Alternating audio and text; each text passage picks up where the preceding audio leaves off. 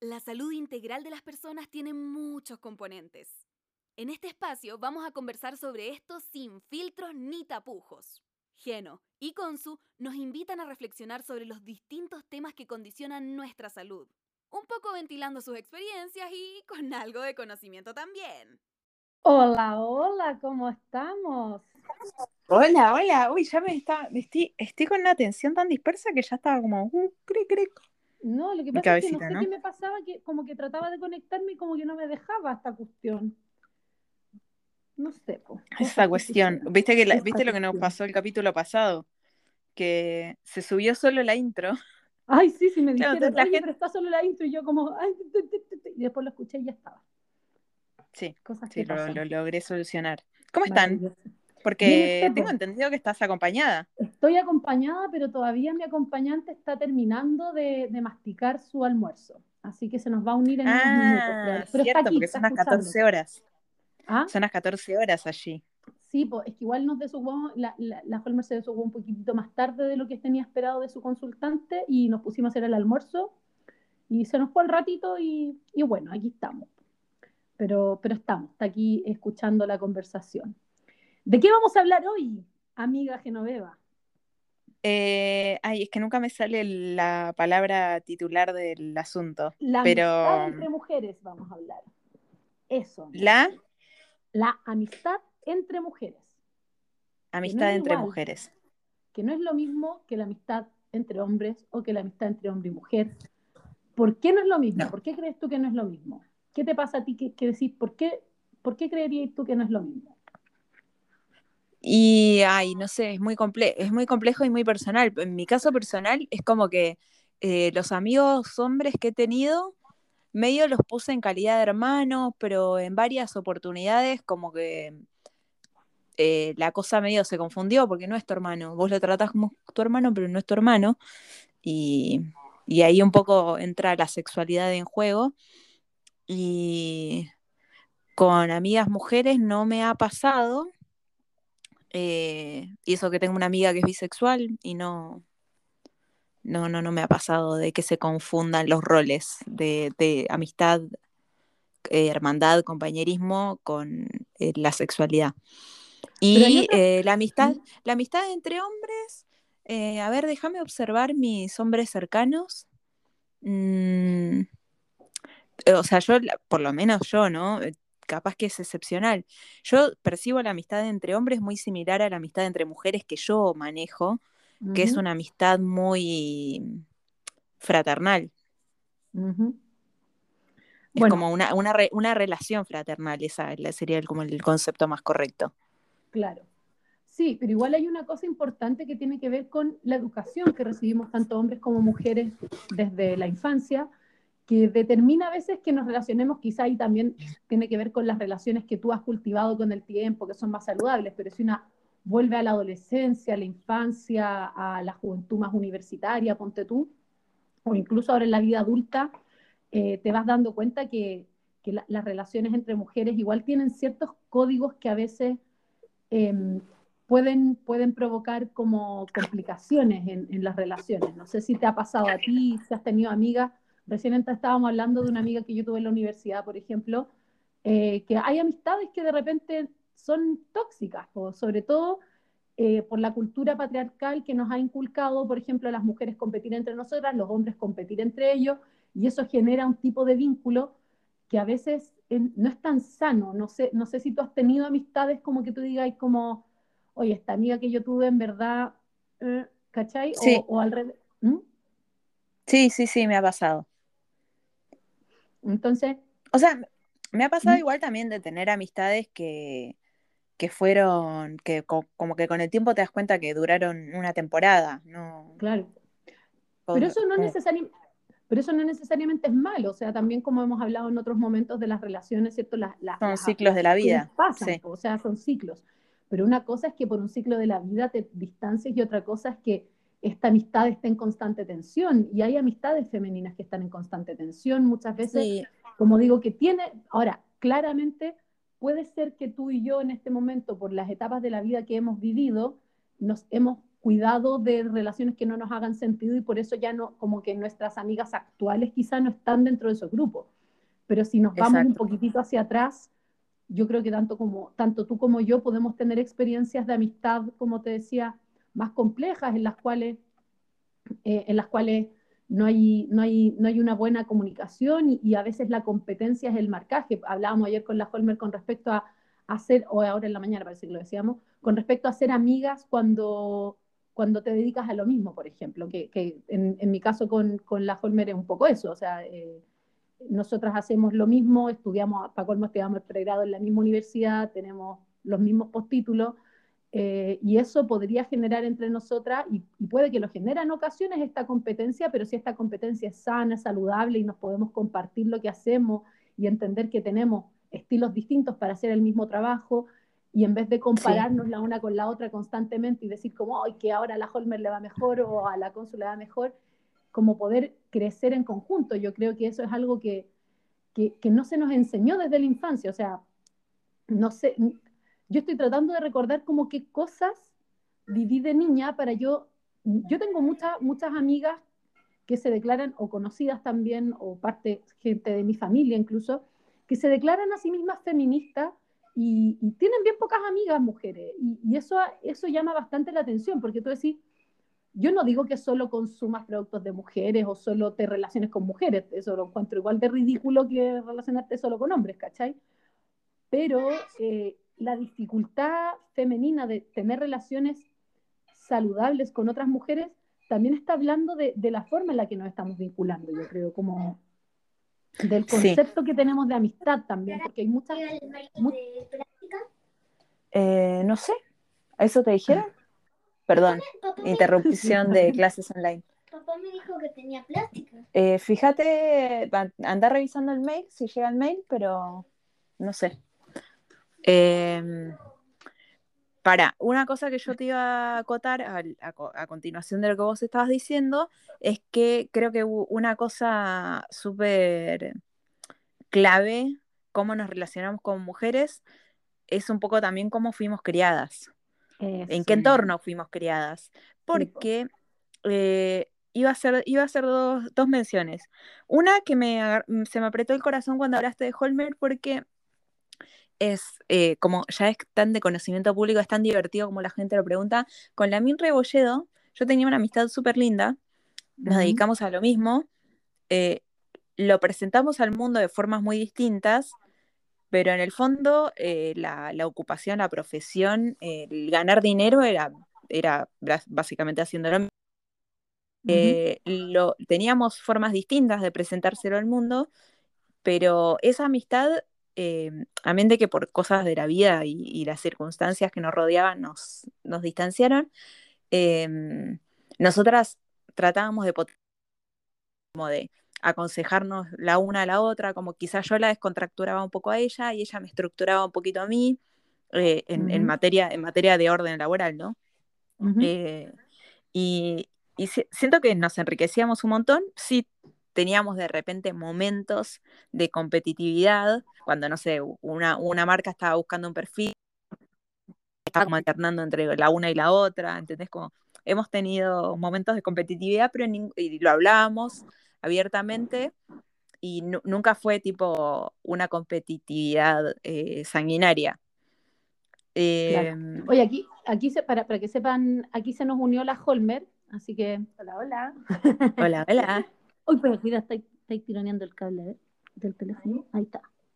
Eh, y la, la, otra que, que decía de cómo fuimos criadas, en mi caso particular, cuando yo era chica y todavía no vivía en Tierra del Fuego, eh, mi mamá tiene muchos hermanos y de esos hermanos hay, hay, una, hay una cosa muy llamativa en mi familia. Mi papá tiene hermanos solo hombres y mi mamá tiene... Y los hermanos de mi papá tuvieron puros hijos hombres y las hermanas de mi mamá tuvieron puras hijas mujeres. Qué loco. Es bien llamativo, sí. Entonces, cuando era chica, mi mamá, al igual que yo, es muy, eh, es muy, es menos sociable, es menos extrovertida, pero sí es muy tribal. Ella pasaba mucho tiempo con sus amigas, mucho tiempo con sus hermanas, y en consecuencia yo me crié rodeada de otros niños y niñas. Em, entonces, eh, me acostumbré a la amistad con el hombre, agarrarla desde un lugar muy fraternal y la amistad con la mujer también, agarrada desde un lugar fraternal, pero cada uno con lo suyo, tipo, eh, con mi hermano recién estábamos, recién mi hermano estaba acá, o sea, decimos muchas groserías, qué sé yo, y con mi hermana quizás hablamos más, más profundos y más femeninos, como, no sé, de sexualidad. O sea, con mi hermano hablo de sexualidad, pero más... Tipo, él tenía un tema con una mina y yo le decía mi percepción como mina es que capaz que a ella le puede estar pasando tal cosa. Como que yo, y él me da su percepción de hombre. Em, y con mis primos, todo siempre, siempre la amistad es mucho más para el hueveo. Para el hueveo y para consejo de pareja. Y con las mujeres. ¿Mm? No, eso, con las mujeres es como más fraternal, es como. Pero es bien raro, no sé, no, no he tenido, he tenido amistades tóxicas. Eh, está de moda la palabra tóxico. He tenido amistades de mierda, la verdad. Pero me han durado muy poco tiempo porque es como que estoy tan acostumbrada a ese trato fraternal, en, fraternal en el sentido de que somos pares, que nos cuidamos la una a la otra y que, y que eso se basa en nuestra amistad, en cuidarnos y en ser pares y en siempre tratar de que la otra, o sea, hacer sumar positivamente a la otra y no juzgarla, no sé, cómo es que igual hay una tengo, muy tengo muy interiorizado relacionarme desde ese lugar y si, y si ese lugar no fluye con naturalidad, no me relaciono. Claro, pero igual es importante empezar a entender, yo creo, como lo que, lo que, lo que, si estamos hablando de amistad entre mujeres directamente, yo creo que hay una cosa súper importante que una de las mujeres que es la experiencia de ser mujer en una sociedad patriarcal. Yo creo que eso marca la amistad entre mujeres y la puede marcar para bien, para un crecimiento, como tú mencionabas, pero también la puede marcar para mal, para un, para un, para, un mal vínculo, porque, eh, por ejemplo, tú decías, yo he tenido amistades como, ¿cierto? Amistades de mierda, como tú decías, eh, no sé, aquí la Holmer quizá no, ¿tú tenías alguna experiencia, Holmer, que quisieras compartir como con respecto a amistades como medias complejas con mujeres, quizá en la infancia, como cosas, situaciones como concretas que tú digas como, estas cosas no me, no me, me, hicieron pensar que las mujeres eran de tal o cual manera. En algún momento de tu vida, bueno, tú fuiste en colegios de mujeres, ahí o sea, yo estuve súper rodeada de mujeres por el colegio, la carrera. La carrera en nutrición son casi puras mujeres, pero yo estudié desde la básica a la media en colegio de minas, entonces siempre estuve rodeada de muchas mujeres y me pasaba mucho el, como el tema de la envidia con mujeres. ¿cachai? Como el tema de envidia, como de que mm, yo tenía mi grupo de amigas, sí, pero también se me hacía muy fácil el hacer amigos o tener más amigos hombres. Yo me acuerdo que en mi casa, por ejemplo, tenía solo grupo de hombres que eran amigos míos, pues, ¿cachai? Distintos grupos de hombres y como que eh, sentía que era mucho más fluida un poco como la amistad, no había tanto atado, tanto cagüín. Eh, que, por ejemplo, con las mujeres o en el colegio, cuando entraban como en una dinámica como de hablar de la otra amiga, eh, cuando la amiga no estaba, por ejemplo, eran weas que a mí me... Que, que no me parecían, pues yo tengo como una situación específica, yo tuve una amiga como mm, desde la básica, ponte tú como de tercero básico hasta hace unos seis, a siete años atrás que fuimos amigas, fuimos amigas como 20 años. Y, y claro, pues se rompió el vínculo y nunca más nos volvimos a hablar y heavy igual porque después de tantos años de amistad, como que cuando empezáis a cachar que, no sé, o, o principios, o como que se empiezan a, a, a, bifurcar los caminos, como que si ya cacháis que la persona, o sea, amiga como que eh, está mirando para otro lado y eso como que no va contigo, yo creo que es muy valórico como para mantener la, amistad. Y cuando yo vi que eh, esa, esas cosas o actitudes que estaba teniendo no me daban confianza, em, o ingresó otra persona dentro de nuestro vínculo de amistad con mi amiga, ¿cachai? Que éramos dos, llegó otra persona y como que esa persona algo hizo ahí como en la, en la relación y yo empecé a ver que mi amiga como que eh, me empezó a mí a dejar de lado, ¿cachai? Y como a no contarme ciertas cosas, a no incluirme en ciertas cosas. Y yo cuando pude expresar esto así como, eh, ¿sabéis que no me siento bien con esta, con esta nueva persona que entró a la amistad porque no me da confianza, porque esto y lo otro?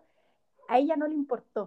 ¿cachai? A mi amiga. Entonces, prefirió la, la, la otra amistad más nueva. La, amistad más nueva. Y eso así como que, no sé, yo cacho que partió mi corazón mi ego y todo, y como que eso no, después nos distanció y como que hasta ahí llegó. Pero ahí, pero ahí lo que yo, lo que yo mencionaba un poco, que, que tiene que ver con la experiencia, como cómo nos podemos enriquecer entonces de la amistad con mujeres, ¿cachai? Que es un poco lo que, lo que, lo que a mí me gustaría hablar en este capítulo, es como, ya, entonces, ¿qué es lo que rompió? Tú hablabas de las envidias, ¿cierto? Eh, de la confianza, eh, yo creo que los valores. Los valores, ¿cierto? Entonces, cuando hablamos con tú de las envidias, si yo la envidia la empiezo a transformar más en admiración, que es lo que hablábamos nosotras ayer o hoy día, no me acuerdo, que, tiene que ver un poco como, que es lo mismo que nos pasa a nosotras, Geno, por ejemplo, que, que nosotras nos dedicamos a un rubro parecido, hacemos cosas distintas, pero no estamos mirando, estamos mirando a la otra desde la admiración, desde el qué bacán que pueda lograr esto, pero no, no me permito a mí misma mirarlo como ojalá no le pasara, como dejo de, como yo creo que a veces hemos caído en el, en el flagelo este de creer que lo que tiene la otra me lo estuviera quitando a mí. Como que hay una forma en la cual hemos sido socializadas eh, desde la infancia, sobre todo mujeres con mujeres, y aquí yo quiero recalcar porque, em, por ejemplo, así como a la Holmer, a mí también me pasó muchas veces esto de las envidias y cosas, eh, muy en base a también a mi facilidad de relacionarme con hombres, y mm, a lo que asumían otras mujeres de esa con eh, a, que pensaban que lo que yo buscaba era otras cosas. Eh, amigas mías, por ejemplo, a mí me ha pasado una vez, amigas mías que se han puesto a pololear y, y, como que yo siento, percibo que ellas ven que yo me relaciono muy bien con su pololo y les, les incomoda esa, porque yo me genero mucha confianza, entonces como que no, no tengo, no, no le estoy coqueteando ni nada, pero hay una cosa como, como de, de, competencia, ¿cachai? Como, que es como esto de no podéis comprar. A mí una vez, más de una vez me han dicho como, cuando yo tenía este pololo de muchos años, más de alguna vez me dijeron como eh, que, que, que, si es que yo no desconfiaba por, por alguna de mis hermanas, por ejemplo, o amigas, y a mí nunca eso se me pasó por la cabeza, porque yo decía, no, pues, o sea, mis amigas son mis amigas, no, yo no, no veía como la posibilidad de que una amiga o una hermana viniera a querer romper este vínculo de pareja, eh, porque tiene que ver con una cosa de, de, amistad, más allá de la sororidad de mujer a mujer, tiene que ver con ser cuidadosa en el vínculo que estoy cultivando. Eh, y creo, creo, creo que tiene mucho que ver estas problemáticas que han existido entre mujeres en que se nos ha enseñado desde la infancia que el vínculo que más hay que cuidar es el de la pareja versus el de la amistad. A veces las mujeres han tendido a darle más, más eh, fuerza al vínculo pareja que al vínculo amistoso. Entonces, si el vínculo amistoso interrumpe con el vínculo pareja, el vínculo que se rompe es el vínculo Viste, a mí me parecía que tenías una sola cosa. Perdón. Es que Mi amor, estoy grabando. Entonces, no, sé si me, como que hablé mucho y siento que no, no ¿me escuchaste? No, sí, yo te estaba escuchando, pero no te quería interrumpir porque tengo una, tengo una teoría al respecto. Eh, o sea, no, a, veces la gente me pregunta, ¿te fuiste de Chile o no te fuiste de Chile? No, no me fui y sí me fui. Me fui parcialmente por un tiempo. Y, o sea, cada, cada día estoy más convencida de que voy a volver. Pero porque todo, todo muy lindo por acá, pero hay como demasiada inestabilidad en muchos sentidos. Em, pero una cosa que yo observé en Chile eh, es que, por, favor, es una observación, no quiero que nadie lo tome como algo en contra de Chile. Sí, siento que eh, la sociedad en conjunto, como, como a nivel general, está un poco más atrasada eh, con respecto a la Argentina, en el sentido de que em, todavía, tiene, todavía está, esta idea media implícita de que hay que conseguirse un buen hombre Eh, y un buen hombre no quiere decir un buen hombre, quiere decir un hombre que te pueda mantener, eh, como, como que hay que cuidar al macho, no sé, como que la mujer es muy territorial con su pareja. He observado muchas más celos, muchos más, mucha más sobre todo por parte de los hombres, no mentira, por parte de las mujeres también. Em, no sé, he, notado como cosas que quizás acá están más descontracturadas. Por ejemplo, el trato entre, hombres y mujeres.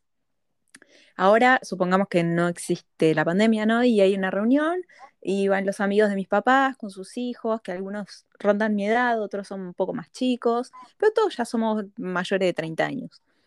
Em, no, hay, no hay incomodidad en el trato entre hombres y mujeres da, igual, tipo, si alguien me hace un chiste a mí con, no sé, no sé, ay, no sé, no sé ni siquiera cómo explicarlo bien, pero siento, en, en Chile siempre sentí que las reuniones, en las reuniones donde había hombres y mujeres de mismo grupo etario más o menos, se dividen por un lado los hombres, siempre tipo típico, los hombres todos rodeando la parrilla y las mujeres preparando la ensalada, sirviendo la bebida, preocupadas por el postre, hablando de niños, y como, como una cosa muy dividida. Pero también me, me, di cuenta que un poco eh, depende de la gente con la que te relaciones, porque, no sé, cuando me junto con mis amigas, eh, también es todo muy mezclado. Algunas van con las parejas a las reuniones, otras no van con las parejas, las parejas no tienen ni la obligación ni nada de, estar en las reuniones, eh, pero siento un trato más igualitario entre hombres y mujeres. Entonces ya, ya desde ese lugar, eh, no sé, a mí mi, pareja es muy amigo de mis amigas y, y se hacen chistes entre ellos y en ningún momento se me cruzó por la cabeza ponerme celosa. Pero es que tiene que ver, como hablábamos, la crianza también recibida más directamente y el nivel, lo, que hablaba antes la Holmer, la confianza. Yo creo que el en quién puedo confiar es, un ejercicio bien complejo y tiene que ver mucho, como hablabas tú antes, Maca, de, los valores, como el, decir, como, por eso yo hablo como una amistad como entre mujeres que se fortalezca en, conjunto y no que se, y no que se esté como agolpando. Em, no sé, a veces, a veces tenemos estas conductas, las mujeres en general, como bien maternalistas, como maternales con las amigas y pensamos que, que nuestra opinión es la válida para las decisiones que ella tome, por ejemplo, y caemos en este amiga date cuenta y que es súper, eh, eh, es chistosa, hay una canción y todo, y a mí me gusta, pero yo encuentro que cuando yo veo a mi amiga, por ejemplo, eh, que está en una relación y a mí me parece que esa relación no es la más sana, no sé si es mi trabajo el ir a decirle constantemente esa relación, es como, nada, mostrarle que yo estoy para ella, pero lo que hacemos socialmente es como burlarnos de la persona, ¿cachai? Como decir, como, eh, como, como asumir que nosotras tenemos una verdad que la otra carece y después uno se da cuenta que una también la anduvo embarrando. Eh, y tiene que ver, yo creo, con, con la falta de criterio eh, con respecto, como yo decía al principio del, del capítulo, de las experiencias que nos unen como mujeres. Hay experiencias que nos unen como mujeres, que nos han fortalecido históricamente, pero es algo bastante nuevo. La cuarta ola del feminismo es algo nuevo y tiene que ver justamente con que las mujeres empezaron a compartir entre ellas. Pero si tú miras las películas en general, el cine, es cosa de mirar el cine, la literatura, muchas veces está hecho en torno a que los personajes femeninos son antagónicos entre ellos, hay, películas de guerra de novias. Sex and the City es el ejemplo. Sex and the City, claro, como que dos mujeres un camino. Dos mujeres un camino. Sex and the City, como que amigas y rivales. Amigas y rivales. Sí, pues, o sea, hay, pero Sex and the City yo no vi la serie completa, pero hay como una cosa de amistad, ¿cierto? Como bien pura, pero igual está constantemente este como, ay, pero ¿cómo no te depiláis? ¿Pero cómo no así esto? ¿Cachai? Como, como que igual hay una cosa como media controladora de la mujer de pensar que es ella la que tiene una verdad a veces. Eh, no, no, no, estoy hablando contra las mujeres, digo que hemos roto un poquitito esa cadena de decir lo que está haciendo la compañera está mal, lo que está haciendo bien. Lo que hemos hablado nosotros en estos capítulos de como el empelotarse, el, la vida sexual libre, ¿cachai? Como, como... Pero igual siento que así como el capítulo de consejos no solicitados, ¿Mm? todo es según las formas. Creo que en, en las Obvio. formas hay mucho. Porque, por ejemplo, em, la otra vez una amiga está contando que, eh, nada, que está empezando a sentir cierta atracción por un compañero de trabajo, ella está casada eh, y se sentía como mal con la situación, qué sé yo. Y, y algunas, viste, como, nada, como que, amiga, tipo, o sea, no, vos dale rienda suelta, acá nadie está para juzgarte, o sea, como que estaba súper, lo contó súper avergonzada y todas le dijimos tipo, flaca, o sea, acá estamos para escucharte. Eh, hagas lo que hagas, siempre va a estar bien para nosotras. Pero Eh, ahí, insisto, juega un papel importante el cómo yo cultivé esa confianza, porque si yo con esa amiga, desde que era chica, hemos tenido más competencia que compañerismo, que es lo que a veces se inculca entre mujeres, es mucho menos probable que tu amiga se hubiese sentido cómoda compartiendo esta situación, ¿cachai? ¿Y por qué? Porque socialmente, desde que somos chicas, decimos que la otra, eh, decimos, digo, porque probablemente yo también lo hice, aunque en verdad no mucho, porque no, nunca tuve esa, esas visiones en mí de, de como cosas medias internas que yo tenía, pero esto como de que la otra está actuando mal, ¿cachai? Como que es puta, que es no sé qué, como...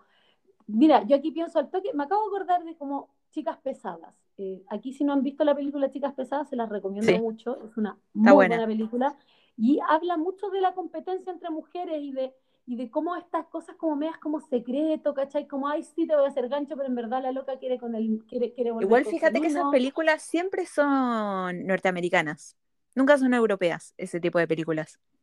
Sí, pero ese es el cine que nos llega. Y ese es, Sí. es- y esa es un poco la cultura que tenemos acá. A decir que en Argentina no están así.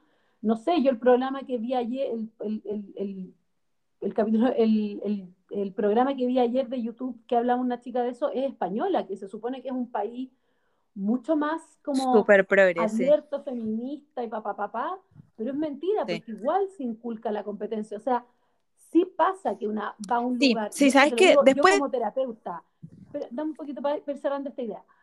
Cuando las consultantes, el mayor problema que tiene una mujer con su cuerpo no es tanto, esto, esto, podría generar una estadística, la Holmer y yo que hablábamos que tenemos mucha data, la mayor, el mayor problema que vive una mujer cuando se tiene que ver con poca ropa es con otras mujeres más que con otros hombres. La competencia ocurre ahí cuando yo estoy en bikini y mi amiga está en bikini y yo siento que yo en bikini soy menos válida que ella o al revés, siento que yo soy más válida de ser vista que ella por el bikini o cuando salgo. Pero yo he con, a, mí me cuesta, por ejemplo, salir a las discos hetero eh, y con amigas hetero. En general son pocas amigas hetero con las que yo me he sentido bien en una disco y en general lo paso mejor en las discos cola con mis amigos cola. ¿Por qué? Porque se genera esta competencia que la alimenta el ente masculino, quizá, y quizá por eso un poco tú ya estás en una etapa, tiene que ver con la edad, ¿cachai? Como tus amigas están todas más o menos casi todas en la misma, ya están emparejadas con hijos y todo este juego. Y eso hace, porque cuando llega una mujer soltera a un grupo donde hay puras parejas, y eso te lo digo, eso es lo que yo percibo, cuando yo llego como soltera a un lugar donde hay puras parejas, la reacción Sí. física de las mujeres en pareja es muy Sí, llamativa. sí, yo de cuando, estaba yo cuando estaba separada lo percibí. Sí, de hecho lo hablamos en su momento nosotros. Yo cuando estaba separada y entraba, eh, iba a una reunión de, de- donde había parejas, sentía que las mujeres me, me ponían una pared de hielo Es y me encerraban en esa pared de hielo, lo cual empeoraba la situación. Eh, igual es, es chistoso porque empeoraba la situación porque yo ser sociable, si las mujeres me están tratando como medio pesadas, ¿qué voy a hacer? Me voy a relacionar con los hombres Obvio. y me voy a poner en actitud más amiga, amiga masculina y cagarme de risa con los hombres, lo cual como que termina empeorando la situación. Sí, pero a, a eso quería llegar, ¿cachai? Como quizás nosotras hoy, y esto es para nuestras, para la gente que nos escucha, pues quizás nosotras, tú y yo y la Holmer, hoy por hoy, ya no cultivamos ese tipo de amistades, pero ¿qué pasa cuando las hemos cultivado? O las relaciones entre hermanas también, que a veces son súper competitivas porque hay toda una familia que apoya esta competitividad. Entonces, ¿cómo yo puedo dejar de alimentar esta competitividad, como decía, transformar esta envidia Sí, en igual primero? es súper complejo, ¿eh? porque te voy a dar dos ejemplos de hermanas. Yo, yo con mi hermana me puse en modo competencia desde el minuto en que supe que iba a tener una hermana mujer en una familia en la que yo era casi la única mujer. Em, yo y mi prima mayor que tenía muchos años más que yo. Em, y con los años, lo que hizo mi entorno familiar fue eh, justamente marcar lo distintas que éramos, mi hermana y yo. Y e, a mí eso me ayudó a, dejar de verla como una competencia y empezar a verla como una, una persona que me puede complementar. Fue muy progresivo, ¿no? Te estoy hablando de, muchos años, o sea, desde que ella nació hasta que las dos fuimos adultas, como para tener una relación de adultas. Pero siempre, siempre, el entorno, siempre el entorno, no, pero vos dijiste en un momento como de que, como lo dijiste en negativo, esto de ser diferentes, como que tenemos que ser diferentes para llevarnos bien. En, e, en, el caso de mi hermana y yo, funcionó. Creo que fue muy implícito y además es muy real. O sea, en, muchas cosas somos muy diferentes y e, eso creo que a las dos nos ayudó a, nunca ponernos en competencia. Pero tengo eh, dos primas que espero que no escuchen este podcast. Eh, igual tengo, tengo, tengo muchas primas mujeres, así que no, solo ellas van a saber quiénes son. Que la mayor tiene un nivel de, es, mayor, o sea, es mayor de 30 años. Eh, tiene un nivel de celopatía con su hermana menor que ya igual, ya igual ese, ese caso se va como a un extremo. Em, es como, por eso te digo, es súper relativo, porque son, eh, somos de la misma familia, ¿entendés? Como que nuestras mamás son hermanas. Tuvimos una crianza muy similar es que ahí yo quería recalcar, porque tú dijiste una cosa súper clave, Geno. Tú dijiste, se recalcó mucho lo diferentes que éramos. ¿Qué pasa cuando las hermanas se parecen? ¿Qué pasa cuando con tu amiga se parecen? ¿Qué pasa cuando, cuando con tu amiga se dedican a lo mismo, que es lo que estábamos hablando al principio? Porque es muy fácil tener una buena relación con alguien que se dedica a algo totalmente distinto que tú. ¿Cachai?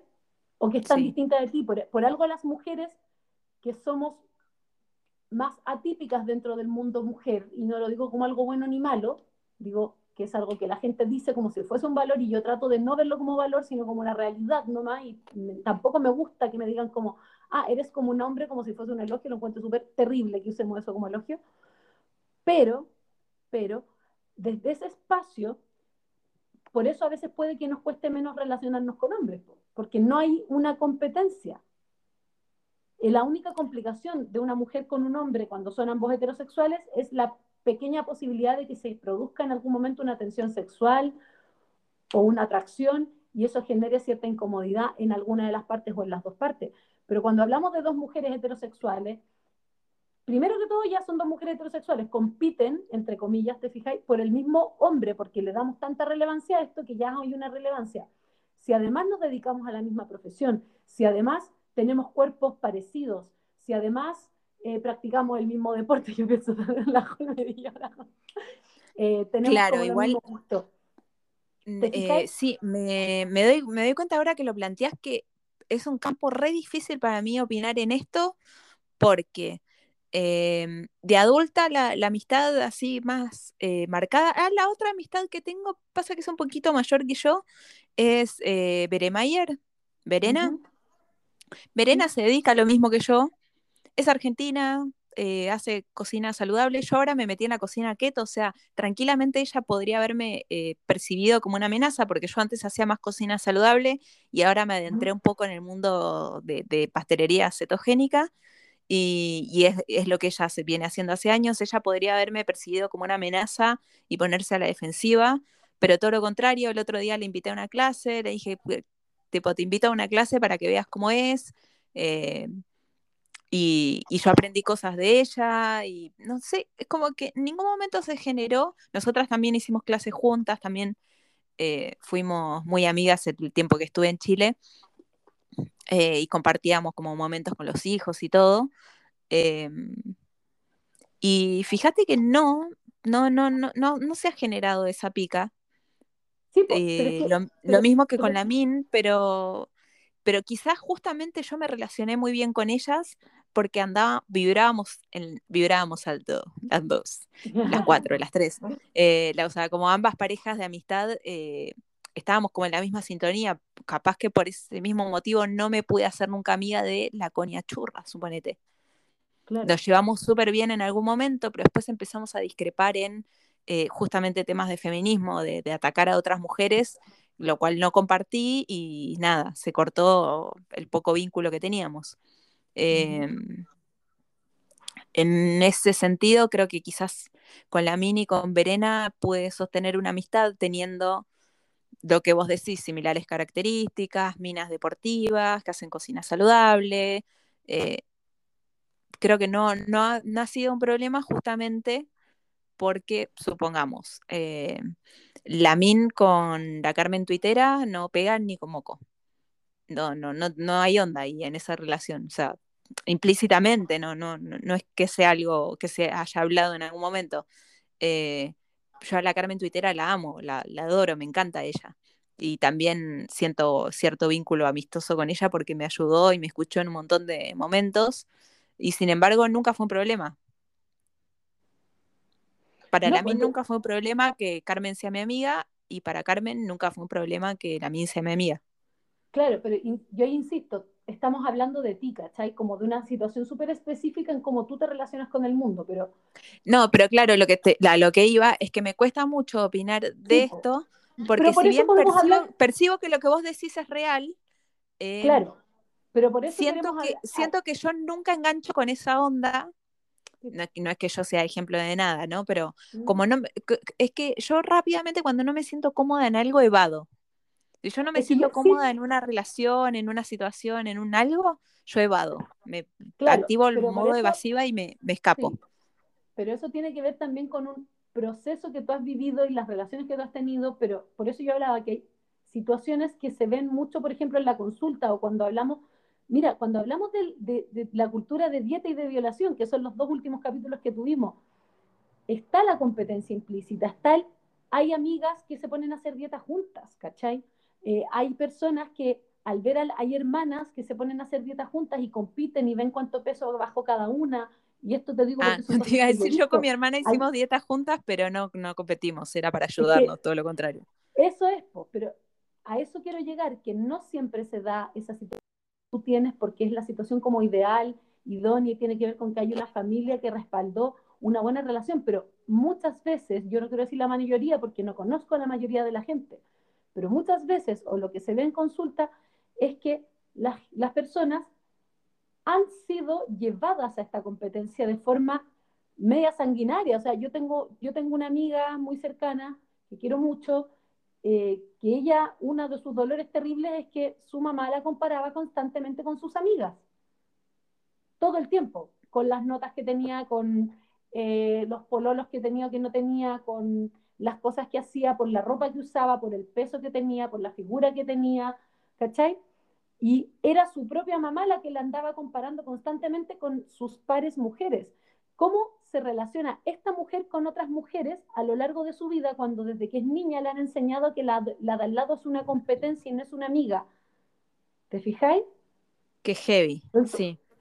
Claro, porque ahí es donde quizá nosotras no entramos porque hemos aprendido a generar vínculos, pero por ejemplo, si yo me doy como ejemplo, a mí sí se me alimentó una competencia con mis hermanas desde muy niña, desde muy niña. Ese fue el mi mamá es reina de belleza. Qué cosa más competitiva que los certámenes de belleza. Porque estáis compitiendo por algo que es poco manejable, porque claro, podía estar más flaca, más maquillada, con mejor ropa, pero en verdad el concepto de belleza es súper hegemónico y casi genético, excepto que te operís y te hagáis entera de nuevo, ¿cachai? Pero hay un concepto de belleza que viene de la hegemonía del momento también. O sea, entonces, si tú fuiste criada por una persona de este estilo, que muchas, muchas de nuestras madres vivieron esa competencia con otras mujeres, el, el, el no sé, el, esto que tan terrible de, de que si es que llego con el mismo vestido, la misma ropa que otra persona, que si alguien se compró lo mismo que yo, y una después con el tiempo va empezando a relacionarse con gente que no tenga esas ideas. Pero yo te estoy diciendo que lo que yo veo continuamente en consulta, no en mi vida, yo tampoco estoy hablando ahora de mi vida porque yo no me relaciono con personas que estén compitiendo de esa manera conmigo. Yo trato de crecer en conjunto con la gente con la que yo me relaciono. Tengo Total. necesidad también. Pero sí se ve, sí se ve.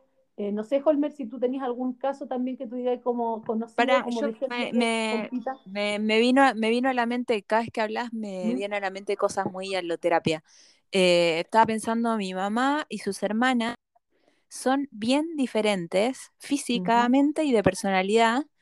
Y eh, he escuchado comentarios de mierda como, eh, ay, no pareces hija de tu mamá, pareces hija de tu tía fulana porque te pareces más a ella porque es más delgada y porque tiene el pelo del mismo color.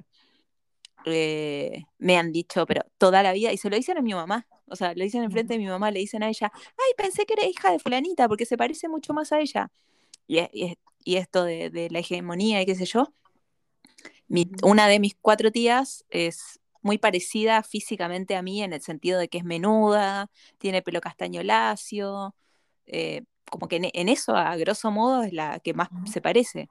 Eh, mi- me han dicho también mucho a mí y enfrente de mi mamá y a mi mamá que eh, pensaban que mi mamá era mi abuela y mi abuela era mi mamá. Porque Ya, nada, esto, esto, la, la cosa con mi mamá y mi abuela terrible, eh, cosa Sí, que yo encuentro terrible porque es un, es algo que se podría haber evitado si hubiéramos sido más, todos más deconstruidos en aquella época.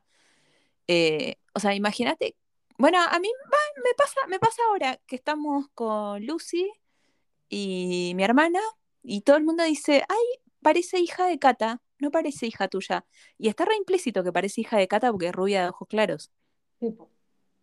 Eh, porque, o sea, es la- la- el único motivo por el cual alguien podría pensar que es hija de ella y no mía. Eh, igual, claro, yo aprendí a no tomármelo mal y tomármelo, medio que me lo tomo como que el otro es medio pelotudo, porque está dando por sentado. No, es, es- medio violento lo que digo, pero es real. En mi, en mi mente el otro es medio pelotudo, porque dar por sentado que es hija de mi hermana, que mi hermana tiene 10 años menos que yo, es menos probable que sea hija de ella, por, e- por edad, ¿no? Eh, Mi hermana no está casada y tiene 10 años menos que yo, entonces, como que a grosso modo es, es más probable que sea hija mía siendo muy eh, patriarcal con, con los estereotipos de familia.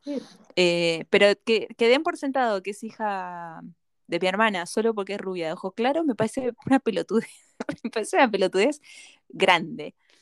Entonces, no sé, como que no me- ni siquiera me lo toma mal porque entiendo que el otro está viendo un color de ojos y pelo y ni siquiera, ni siquiera se dio la paja de escuchar a la criatura o, o analizar el contexto, tipo la edad de cada hermana, bla, bla. Entonces, como que no me lo tomo mal.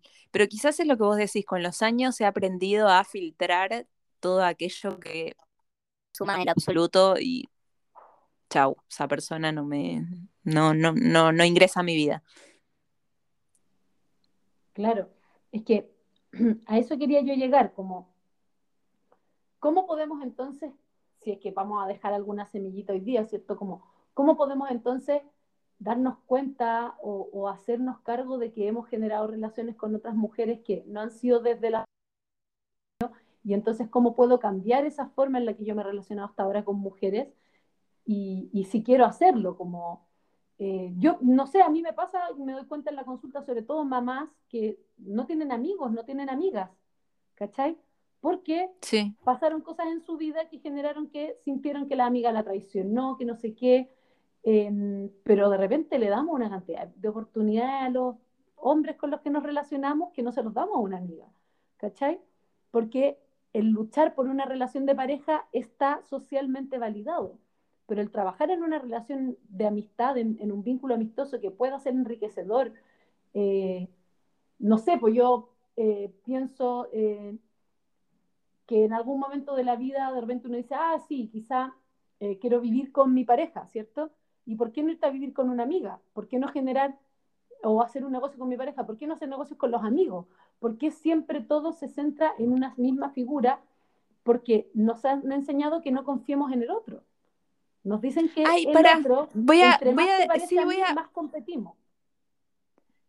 creo que, creo que tengo un aporte para dejar que fue una vivencia que no, la tenía tan fresca. Eh, una de mis mejores amigas tiene muchos parecidos conmigo. Eh, y desde chicas nos ha pasado que nuestras madres a, a, mí me han puesto como en comparación con ella, que ella es mejor porque es más deportista, y a ella la ponen en comparación conmigo de que yo soy mejor porque, eh, no sé, eh, soy más culta o hablo mejor. Amén de que la gente sin filtro me conoce la faceta más grosera de mí, yo normalmente soy muy, muy correcta al hablar con desconocidos. Em, y nosotras vivimos juntas, y cuando vivimos juntas hubo, había muchísima tensión igual que una pareja, o sea, problemas de convivencia como con una pareja. Y eh, cuando dejamos de vivir juntas, tuvimos un periodo de tiempo que la tensión había sido tanto en la convivencia que como que nos dejamos de hablar. Y a mí me dio pena, porque es puta, esta mina es como una hermana para mí. No puedo, no puedo dejar que esto, esta amistad se pierda, no puedo perder a esta persona. Y nada, la hice tripas corazón, nos sentamos en un café a hablar le tiré toda la mierda que le podía tirar, o sea, todas las cosas que yo sentía que, que ella para conmigo me hacían mal. Eh, porque mi amiga a veces se ponía en rol de madre conmigo y eso a mí me parecía súper malo porque me hacía sentir mucha presión a la hora de contarle cosas porque sabía que me iba a juzgar desde un lugar muy maternal. Eh, pero hice tripas corazón, o sea, la suerte ya estaba echada, estábamos súper distanciadas, el, último tiempo de amistad había sido muy tenso, y hice tripas corazón, digo hice tripas corazón porque a mí me cuesta mucho hablar de lo que siento y, y sentarme enfrente a otra persona y decirle, mira, ¿sabes qué? Esto, esto, esto que vos haces o, cómo te comportas conmigo a mí me hace mucho daño, pero igual yo te quiero mucho, por me, se me está quebrando la voz porque me pasó lo mismo con Mati. Em, eh, lo que vos decís está muy implícito, luchar por una relación, pero no luchar por una amistad. Y yo siento que esta amistad, las dos la hemos peleado y construido, porque hemos tenido también otra pelea cuando ella se casó, porque ella es muy exigente consigo misma y, y en consecuencia cuando se casó se puso muy exigente con el evento en general y yo la tuve que bajar de un... como que yo soy la amiga que la tiene que bajar a tierra y en esos momentos se generan peleas eh, pero yo siento que he luchado por esa amistad y fue muy difícil y esto es una semilla que voy a dejar, así como en relaciones de madres tóxicas, yo dije, yo a mi suegra le dejé de hablar cuando al intento 1, 2, 3, 4 la mina seguía haciéndome daño con palabras. Eh, creo, creo que algo que a, todas nos puede servir como feministas o no feministas, pero nos va a servir eh, la vida en general, porque también tuve una conversación el otro día con un hombre bisexual que le dijo que yo, le llamaba mucho la atención por mi, mis facetas de cocinera saludable y OnlyFans por otro lado. Eh, creo que algo que a todos nos va a hacer bien es, loco, la vida es frágil. Se te va en un chasquido, se te va en un accidente de auto, se te va en algo que salió mal, falló en tu organismo. Entonces, ¿por qué anclarse en cosas que te hacen mal o eh, estar en un loop, en una relación que no está, siendo, no está siendo sana, que te está haciendo mal? ¿Por qué no sentarse a hablar? Y a veces el otro día le estaba diciendo a una, no era una consultante, una seguidora que me estaba contando un tema que tenía ella con su pareja, y le dije, si te cuesta mucho decirle explícitamente, me molesta esto, esto y esto, escribile una carta escribíla, léela, reléela, y cuando te sientas preparada, mandásela por WhatsApp, no sé, están viviendo en la misma casa, están encerrados. Pero ella le da mucho miedo hablar con él porque tiene miedo de herir sus sentimientos, pero por otro lado, la relación se está llegando al desmadre porque hay un montón de cosas que están, siendo incómodas. Exacto, entonces ya lo hablamos en un montón de capítulos, que creo que el hablar con el otro, si a vos te importa esa persona, porque obvio, no sé, las, madres pueden ser muy tóxicas muchas veces por cómo fueron criadas ellas, pero a mí, a mí me sirvió un montón hablar con mi mamá y decirle las peores cosas que capaz que fueron durísimas en su momento, pero yo creo que a ellas le sirvieron, a ella, le sirvieron, que yo tengo como tres madres, tengo como tres figuras maternas. Eh, siento que al otro le sirve en el momento es una mierda, es una mierda para uno porque yo, yo te juro que cada vez que tuve que hablar con alguien Pero esto siempre fue producto de la terapia, de y si lo hablas, y si lo hablas, siempre, siempre la respuesta del terapeuta es y si lo hablas, y si le decís al otro, ¿qué pasa? Pues claro, entre decirle al otro y no decirle, si vos no le decís, vas a seguir en la misma situación o te vas a alejar de esa persona. Si se lo decís, puede que te alejes de esa persona porque no, no hay consenso, o puede ser que la otra persona se replantee ciertas cosas de sí misma y cambie su actitud y esa relación prospere y se convierta en una relación más sana, sana entre comillas, en el sentido de lo que dijimos antes, una relación en la cual eh, las dos, las dos mujeres nos, nos ayudemos, nos contengamos, nos cuidemos y en la medida de lo posible ayudemos a la otra. ¿Te acuerdas que la otra vez te dije, eh, vos no me lo preguntaste, pero si querés yo te voy a dar una opinión sobre algo tuyo, ¿no? ¿Te acordás? Sí. Que te dije por WhatsApp. O sea, fue como, mira, yo estoy observando esto, pienso que capaz mi opinión te puede llegar a ayudar, pero puede que vos no quieras mi opinión. Eh, como que yo, no sé, en el, en el momento sentí la confianza de decírtelo y la, y, la confianza en, de tu lado de decirme no quiero escuchar tu consejo y la confianza de que si escuchabas mi consejo lo podías tomar o no tomar, pero en todo momento, o sea, dudé mucho en planteártelo, eh, pero en todo momento sentí que vos no te ibas a enojar porque yo te dijera eso. No, pues porque ahí tiene que ver con el vínculo que se ha generado, pues, con la fuerza de ese vínculo y, cuánto, y cuánto yo puedo forzar justamente ese mismo vínculo como a, estas pequeñas incomodidades, ¿cachai? Como a recibir un no como respuesta, a recibir una crítica de una amiga que probablemente, que si yo, te fijas que la crítica nos da miedo porque estamos siempre pensando que el otro quiere hacerme un mal, ¿cachai? Como... Exacto. Eh, en vez de decir como, oye, si me lo está diciendo, tengo que confiar en que esta persona me quiere a mí lo suficiente para darme este consejo y porque es para mi tiempo. Entonces, pero yo, pero justamente el poder recibir esos comentarios, el poder hacerlos, proviene de la confianza y del trabajo de las relaciones, eh, y como decíamos antes, como las relaciones entre mujeres, que pueden ser tremendamente poderosas si uno las sabe cultivar.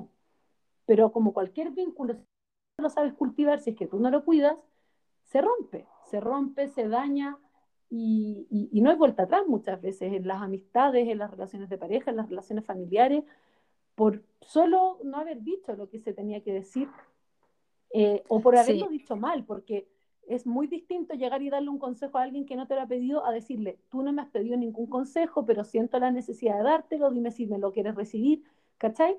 Es muy distinto a que yo llegue y diga cosas con respecto a lo que tú deberías hacer con tu vida. ¿Cachai? Como... Por eso, entonces no, nos centramos en dos puntos. Punto número uno, hablar siempre va a ser mejor que no hablar.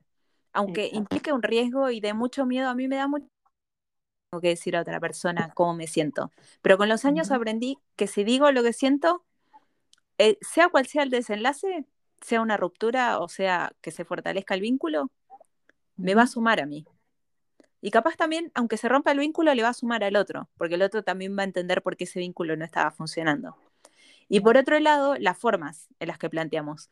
Antes de hablar, pensar mucho cómo se lo vamos a decir a la otra persona, porque aunque haya un vínculo de confianza, siempre hay que tratar de plantear las cosas de una forma que para el otro no sea una crítica, una, un regaño, un, no sé, siempre, siempre un mensaje desde el amor, o sea, desde el, mirá, yo, como yo te quiero y me importa mucho que te vaya bien o que, o que mejores tal característica de tu personalidad, sobre todo en las relaciones más familiares o, más cotidianas, eh, como te quiero mucho, te voy a decir que cuando vos haces esto es molesto para los demás y sobre todo para mí que estoy muy cerca tuyo.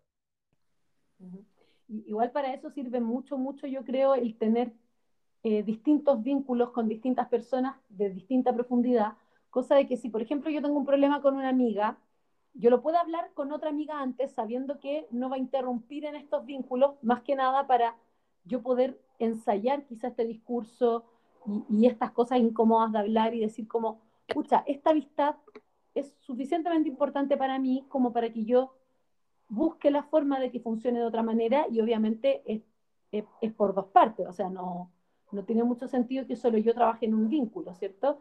pero también Total. tengo que entender que puedo yo tener todas las buenas intenciones y que la otra persona no tenga ninguna intención y tengo que aceptar nomás esas, esas realidades que a veces se dan. Total. Eh, sí, sí, sí, por eso es te digo, como- al momento, al momento en que uno va a plantear, eh, plantear hablar, sacar algo, eh, siempre existe el riesgo de que el vínculo se rompa, pero bueno, ¿y, y, y qué, qué perdés si se rompe el vínculo? Si el vínculo ya no te estaba haciendo bien. Claro, o sea, nada. De hecho, ganáis libertad. ¿Qué estabas diciendo tú, Holmer? No, como un poco lo mismo que estaban diciendo las dos, que creo que hay amistades y amistades, como que hay muchos tipos de amistad Sí, también. Entonces, eh, Sí.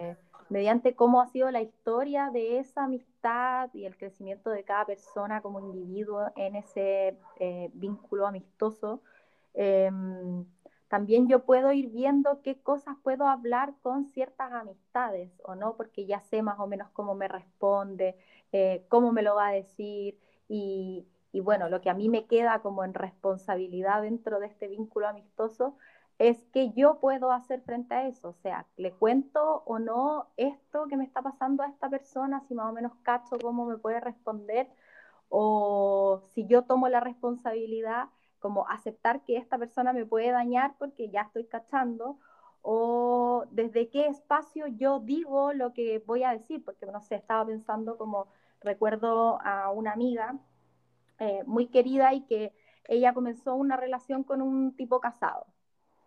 Y, y como que yo ah, en ese minuto yo, yo me sentí con el deber de decirle algo, ¿cachai? ¿no? Pero obviamente ella va a estar en, en, el, en, la libertad de hacer lo que quiera, pero yo también siento que tengo un deber dentro de la, de la amistad, ¿cachai? O sea, yo te voy a apoyar en todas las decisiones que tú puedas y ahí es donde entra desde qué espacio yo estoy diciendo lo que digo, ¿cachai? Porque, porque claro, puede que me haga caso, puede que no me haga caso y obviamente eh, está súper bien, pero um, yo también tengo una responsabilidad dentro de esa amistad, ¿cachai? Y yo la voy a apañar porque es mi amiga ya y voy a estar acá, quizás no estoy de acuerdo con lo que estás haciendo, eh, pero cumplo como mi deber y yo me quedo tranquila diciéndote que esto puede ser una bombita que va a estallar en cualquier minuto, ¿cachai? Pero aquí voy a estar yo también, cuando esa bomba estalle y ese hombre pase, eh, voy a estar yo de nuevo para que, que lo conversemos, ¿cachai? Finalmente la, la, la, decisión obviamente la va a tomar la otra, la otra parte de... Yo creo que es eso, es súper importante como ir reconociendo quizás los vínculos que yo mantengo en amistad y que hay amistades que se pueden hablar ciertas cosas y hay otras mitad, amistades que, que, quizás son para otro tipo de, de actividades, de eh, otros niveles de, profund, de, profundidad de las conversaciones y, y, tomar la responsabilidad de cuando yo le voy a decir a un amigo lo que le voy a decir, desde qué espacio se lo digo, se lo digo de la rabia, se lo digo de eh, con el cuidado que merece esa amistad, ¿cachai? Eh, es súper importante porque creo que hay, un, hay una responsabilidad en, en el vínculo amistoso también. La Consu se paró. No, porque es que hay un ruido, hay un ruido que me tiene un poco histérica, pero es como de afuera del. No, a mí, a mí justo me sonó el teléfono. Ah, ya. Eh, pero sí, eh, yo apaño lo que dice la, la, la, Holmer, creo que estamos como, como ordenando una idea como lo mismo y como yendo un poco hacia el mismo lugar, a eso me refiero, como eh, está bonito como cultivar las relaciones desde estos espacios como seguros, cuidados y, y, y como decís tú, Holmer, como decir igual lo que yo pienso, aunque me traiga un problema, aunque a mi amiga no le guste, yo creo que ser amigos también es decir lo que no, yo, los amigos que yo más aprecio, yo siempre digo eso a mis amigos cercanos, les digo como, me gusta este otro amigo porque me dice lo que piensa y me lo dice de una manera lo suficientemente cuidadosa para no hacerme daño, pero lo suficientemente transparente para que a mí me sirva y para que yo pueda tomar una decisión y decir, ¿sabéis que tú me dices estas cosas y no me gusta? O me dices estas cosas y, y me sirve, así que sigue haciéndolo. Eh, creo que, que, que, que, justamente si volvemos a, a hablar amistad entre mujeres, hay, re, reiterar, hay ciertas experiencias que las mujeres compartimos que es mucho más fácil compartirlas entre mujeres. Y si nos las seguimos guardando para nosotras, más nos vamos arriesgando a, a seguir reviviendo estas experiencias. Eh, cosas que son como súper tabú socialmente, ¿cierto? La violencia en las relaciones de pareja, eh, la, los secretos familiares, eh, las situaciones de abuso, eh, las situaciones de, mm, no sé, de, dificultades, también dificultades económicas, como cosas espirituales, como de repente, como decía la Colmen antes, como hay distintos tipos de amistad y es bonito darle espacio a todas para que se enriquezcan mutuamente las personas implicadas en los vínculos, pero para eso yo creo que es importante saber que hay cosas que tenemos en común y hay cosas que nos diferencian, pero lo que tenemos en común siempre debe estar como primando en un vínculo. O sea, yo no, no yo sé que los hombres y las mujeres deberíamos tener igualdad de, de derechos, y eso es lo que estamos tratando de trabajar desde el feminismo. Pero no porque tengamos igualdad de derechos vamos a ser iguales entre hombres y mujeres, porque eso es imposible, porque no somos iguales. Somos distintos y, la, y, y somos distintos porque entre humanos somos distintos, porque somos distintos. Pero hay cosas que marcan la experiencia femenina y hay cosas que marcan la experiencia masculina. Y hay cosas que las mujeres mejor y de manera más enriquecedora solo entre mujeres y hay cosas que entre hombres comparten mejor y de manera más enriquecedora. Es súper es, simple porque tiene que ver con una cosa anatómica incluso y fuera de lo anatómico también tiene que ver con algo social porque em, una mujer trans, por ejemplo, quizás no nació con una anatomía femenina y la va transformando a lo largo de su vida hasta el nivel en el que quiera, pero a medida que va transformándose va teniendo una experiencia más femenina, pero igual tuvo una crianza de experiencia masculina. Entonces, hay que entender que estas experiencias que nos cruzan nos, nos pueden enriquecer si nosotras sabemos darle la vuelta en vez de mirarnos como yo decía, como competencia como, mm, como, como hay un caso, hay un caso, ¿Mm? hay un caso muy particular que es eh, el ser madre. Cuando sos madre, te rodeas de otras madres por, por, por defecto o porque lo busques. Y eh, yo con el tema mm, escolarización, que Lucy va desde Saracuna a Jardines, normalmente con el 99% del colegio, jardín, no tengo, no tengo nada de onda. Justo acá, justo acá en Ushuaia estoy llevando bien, pero todavía no las conozco mucho. Tengo siempre cero onda porque siento esa cosa de competencia, quién es la mejor madre, quién está más al tanto mm. de todo, quién le compra el mejor regalo a la maestra, y eso a mí me la seca. En cambio, lo que yo hice fue buscar por redes mujeres que escriben sobre maternidad y eh, me ha hecho súper bien relacionarme con eh, una mina que se llama Supermadre. Eh, ella me ha ayudado muchísimo en, un montón de cosas de la crianza, me ha hecho sentir muy segura de mí misma como madre y se lo agradezco eternamente. También de que por redes, qué sé yo, la otra vez alguien me estaba hablando del Instagram de su marido y la verdad que ni lo sigo, no me interesa. A mí, yo la busqué a ella por mi tema crianza y, he hablado un montón de crianza con ella. La otra es Agus Bocio, que no solo la busqué para, para, leer consejos de crianza, sino que terminó siendo mi terapeuta en una época, porque ella es psicóloga. A mí me encanta. Ella, también me, ella me ha ayudado muchísimo en sentir confianza en mí misma como madre eh, y nada, como también consejo para las mujeres que nos están escuchando y que son madres y que generalmente en los ámbitos escolares se dan unas relaciones retóxicas, porque igual como que medio te relacionas con esa otra madre. A mí me tocó hace poco hablar con la mamá de una amiguita de Lucy porque Lucy le dijo a la nena algo de su panza. Eh, mi hija le dijo a la nena. Entonces yo, yo le hablé a la mamá para pedirle disculpas y le expliqué un poco como medio, medio de qué trataba mi trabajo y, y que nada, que yo ya le había explicado a Lu que, porque Lu me lo confesó a mí sabiendo que había estado mal lo que ella dijo. Como que tiene ya reinternalizado que está mal hablar del cuerpo de otro. Pero me dijo, se lo dije sin querer porque en, en X circunstancias su panza se chocaba contra la mía. Y nada, me sentí en, como en el deber de hablarle a esa mujer y decirle, mira, Sara, eh, sé que Lucy hizo tal cosa cuando estuvo en tu casa, te pido disculpas, ya lo hablé con ella, bla, bla. Eh, pero se, han dado un montón de situaciones de, ay no, porque eh, mi hija es eh, mejor o mi hija ya está preparada, o mi hija ya está lista, o mi hija ya hace todo sola, tipo la viuda se prepara la comida sola. Y como ah, que yo para mis adentros... Sí, yo para mis adentros pienso, ok, te felicito, aplausos, un Oscar a la mejor madre del año, no sé, como que me, esas cosas me dan, me... pero, ojo, yo desde que Lucy era muy chiquita, empecé a buscar eh, gente en Instagram, en Instagram, perdón, en Twitter, y de la gente que encontraba, cuando el consejo no me hacía sentido, porque no me, no me, no me hacía sentido, tipo, eh, la otra vez una amiga dijo que dejar la teta por tomar antidepresivos era re egoísta. Y mm. nada, le dije, sorry, lamentablemente nunca tuviste depresión. O sea, una, una, mamá, que está, una mamá que está sana es, es, mucho más sano para el bebé que una mamá que está dando teta, queriendo morir todo el tiempo. Sí, no, por darle, por darle teta a mi hijo estoy dispuesta a morirme de depresión como señora.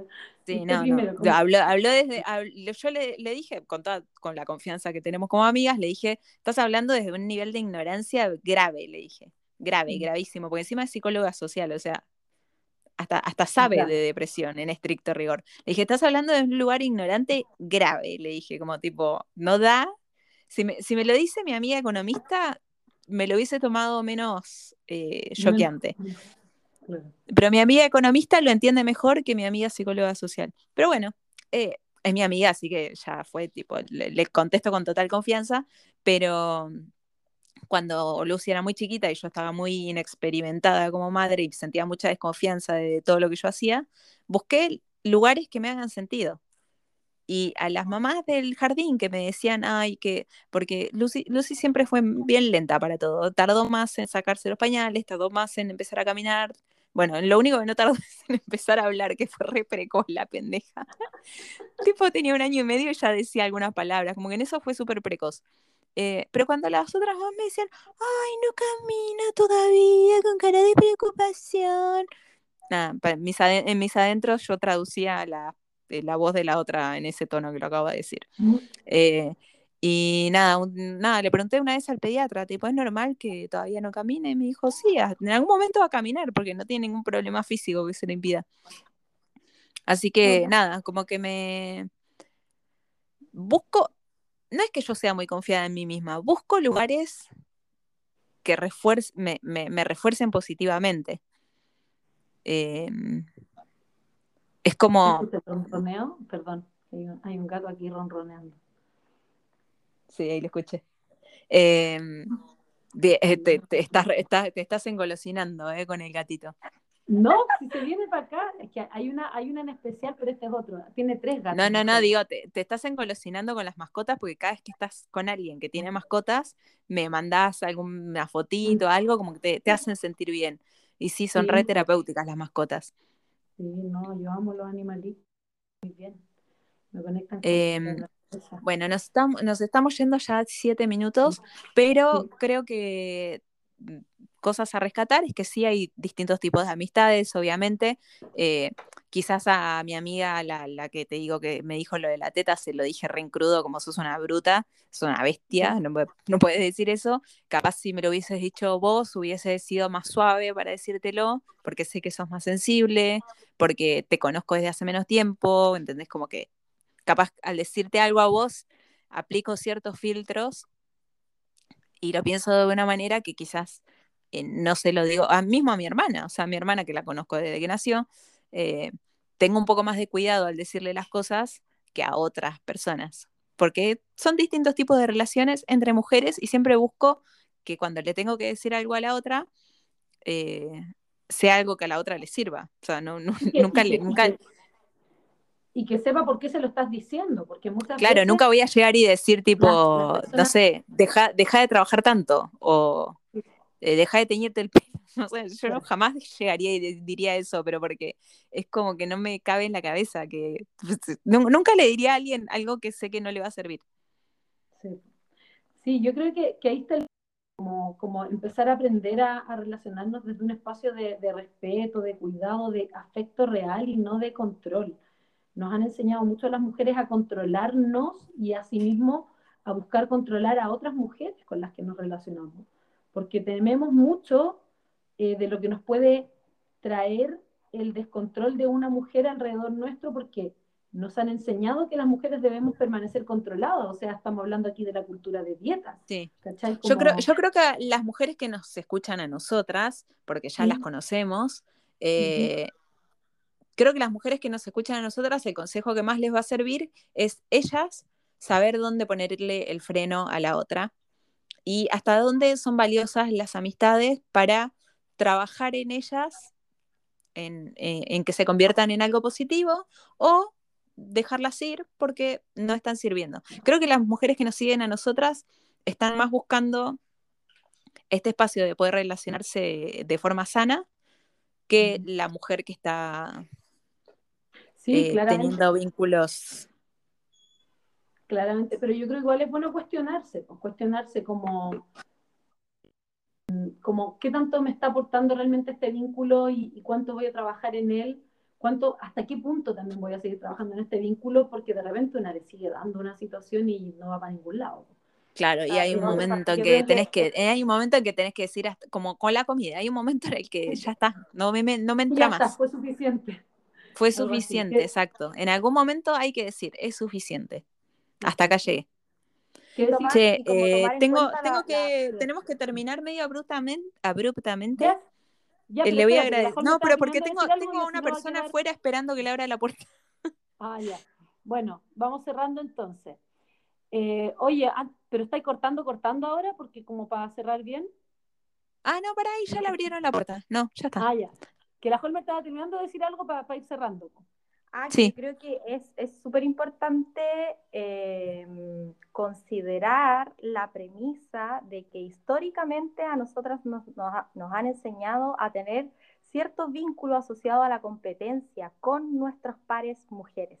Entonces ya estamos en una posición más de desventaja en lo que es el vínculo de amistad con los hombres. Entonces conlleva mayor trabajo incluso del poder estar mirándome, observando mi, eh, mis amistades mujeres eh, y, de, y de trabajar en que, porque muchas veces somos nosotras mismas las más exigentes con, nos- con nosotras mismas, con mis amigas, o sea, no sé, algo que hace la amiga, yo, no sé, pues de, no sé, se mete con otro tipo y al tiro eh, la vamos a, como a insultarla o la vamos a tratar, no sé, maraca, puta. En cambio, con el hombre no, no es así, ¿cachai? O sea, el hombre que eh, deja la polola y no sé, y se, se comió a otra o empezó una relación, entre ellos los hombres como que tienen un cuidado o un, o no sé, pues elogian ciertas cosas, entonces yo creo que estamos en una, en una posición ya eh, más abajito, por lo tanto necesitamos ser más cuidadosas y trabajar más en, en observar esas conductas que tenemos con nosotras mismas, con nuestras amigas, con el género. Eh, y claro, pues a veces hay que dejar ciertas amistades también porque no están aportando a lo que, a lo que uno quiere conservar, a lo que estás construyendo. Y, mm, y desde ese aspecto eh, tenemos trabajo, del poder decirle a la otra así como, ya, pero ¿por qué eres así con ella? Y no sé, y con tu amigo no, tú no hacías ese tipo de comentarios. Y al tiro estigmatizamos o la crucificamos así como eh, mega terrible lo que hizo y es como, ya, veamos que nosotros también estamos en una posición de desventaja, entonces tampoco seamos tan crueles, tan exigentes, tan, Entre nosotras mismas. entre, tan estrictas y entre nosotras mismas. hay- Entonces, como... Hay un dicho muy bonito, para ir cerrando con esto, que dice que hacer la revolución feminista parte por una amiga. Parte por una amiga, parte por tener amigas y, trabajar esos vínculos de amistad y hacer la revolución desde esa amistad primero, o sea, ser eh, cariñosa con las amigas, no decirle cosas feas, eh, no, no, ser honesta cuando eh, siento alguna inco- incomodidad o competencia, decirle a mi amiga, sabes que en este momento siento que estamos compitiendo o siento que, que tú eres más atractiva para, para, el, para, el, para el sexo opuesto que yo, o, o- empezar a, compartir lo que nos pasa, aunque sea incómodo. La otra vez yo compartí una publicación en, en mi Instagram que decía, eh, para tener vínculos saludables hay que tener conversaciones incómodas. Eh, no desde el gusto de incomodar, sino que conversaciones que incomodan, situaciones que no son agradables de hablar. Y un poco nosotras a eso nos dedicamos acá en el podcast, po, a generar estas conversaciones incómodas que nos ponen un poquito en tensión, ¿cierto? Para, para que pensemos un poquitito más, para que reflexionemos y digamos, ¿cuál es la amiga con la que voy a partir esta, esta revolución feminista si quiero partirla? Y quizá no quiero una revolución feminista, pero quizá quiero revolucionar mi vida por lo menos. Y eso puede ser súper bonito con la ayuda de una amiga. Eso. Y a veces las parejas pasan y las amigas quedan. Yo soy un poco desde ese, de ese pensamiento de que cuido tanto mis amistades porque sé que los hombres van pasando también, sobre todo cuando uno es más chico, adolescente, eh, y no estáis casados, no sé. Eh, pasan muchos hombres, pero las amistades van quedando, entonces también ahí eh, balancear, ¿cachai? Que, que la amistad es algo que puede quedar para el resto de tu vida, como también no, entonces se cuida, se cuida con la comunicación y se riega tal como se riega y se nutre una plantita en, en, la amistad. Es súper importante como mujeres tener círculos y amistades bonitas, cuidadas, respetuosas. Cuidarnos. Nada, exacto, parte del autocuidado. Eh, fijarse qué, qué, qué, clase de gente nos estamos relacionando y hasta dónde decir, hasta acá llegué, hasta acá. Es como, eh, como es, muy similar al capítulo de Madres Tóxicas. Es eh, saber poner distancia, no, no, no, hay, no, no hay contratos implícitos. No, no, no, hay, no hay nada de lo que estés obligada a aceptar eh, o soportar, porque no, no, no, hay ninguna ley divina que diga que tenga que soportar a una amiga de mierda. Y si tenés una amiga de mierda, pero igual la querés mucho, porque hay un, montón de otros motivos por cuales quererla, bueno, decirle las cosas, como... la lejos. ¿Qué? la lejos. No, no, decirle, no, decirle las cosas y, y saber, también eh, una medio que sabe con con qué amigas hablar ciertas cosas, con qué amigas hablar ciertas otras. Pero tampoco es malo. Yo, yo que no, no creo que sea malo tener lejos a ciertas amigas. Como sí te quiero, somos amigas, pero démonos cuenta que cada vez que nos vemos terminamos peleando. Entonces, no nos veamos tanto. Y veamos claro. contextos que no nos hagan pelear. Por ejemplo, yo tengo amigas con las que yo les dije, no voy a salir a bailar contigo porque me siento tremendamente incómoda cuando salimos a bailar, porque las conversaciones a las que llegamos después de bailar o durante el baile o en los intermedios, a mí me incomodan. Entonces, si yo me doy cuenta que con esa persona no puedo cultivar eso, pero sí puedo cultivar otro tipo de relaciones, bacán, bacán. Yo creo que hay espacios, hay que cuidar los espacios por lo que son. Y no esperar. Sí, y acá, y acá te voy a cortar porque estamos rumiando, estamos como dándole vuelta una y otra vez al mismo, a la misma idea. Exacto, y ya nos pasamos 20 minutos, así que un montón. Eso. Ya pues, guachitas. Gracias, Holmer. Holmer, muy difícil hablar con nosotras dos, ¿eh? Porque. tipo, acá, acá hay dos lenguas que van a 150 por hora. Eh, pero igual, gracias, gracias por estar acá y gracias por los gatitos para Consu. Ay, sí, le han dado mucho amorcito. Gracias a usted, y hoy metí la cuchara. Sí, sí, sí, se le, se, le se le percibe en la energía. A distancia lo percibo. se le percibe en la energía que le están haciendo bien los gatitos. Ay, sí. Ojalá. son, lo máximo. Ya. A ver si lográs convencerla de que se lleve uno. Vamos a agradecer, vamos a agradecer igual a nuestra, a nuestras mecenas que cómo va. Cierto, cierto. Gracias. Escuchado por, por el desperfecto técnico, pero sí, a las personas que quieran donar en el link de mi perfil, eh, hay un, varios links, varias plataformas donde donar dinero para que podamos sostener Mi este perfil yo lo estaba a punto de poner ahora y ahora lo voy a poner. Estaba en eso y tuve un problema con el internet, pero lo voy a hacer. Así que mi perfil también pues. van a estar. eso. Pues. Muchas gracias, Genito, como siempre, por la conversación terapéutica. Tuvo bueno, hubo, hubo, hubo, hubo, pensamiento, reflexión, y eso es lo que nos gusta. Y gracias, Colmercita, por acompañarnos en este capítulo. Y eso. Eh, eso, besito. Besito, te quiero. Admiremos entre nosotras. Admiration. Sí. Adiós, adiós, goodbye. Total, aprender y asumarse. Sí. Chao, chao.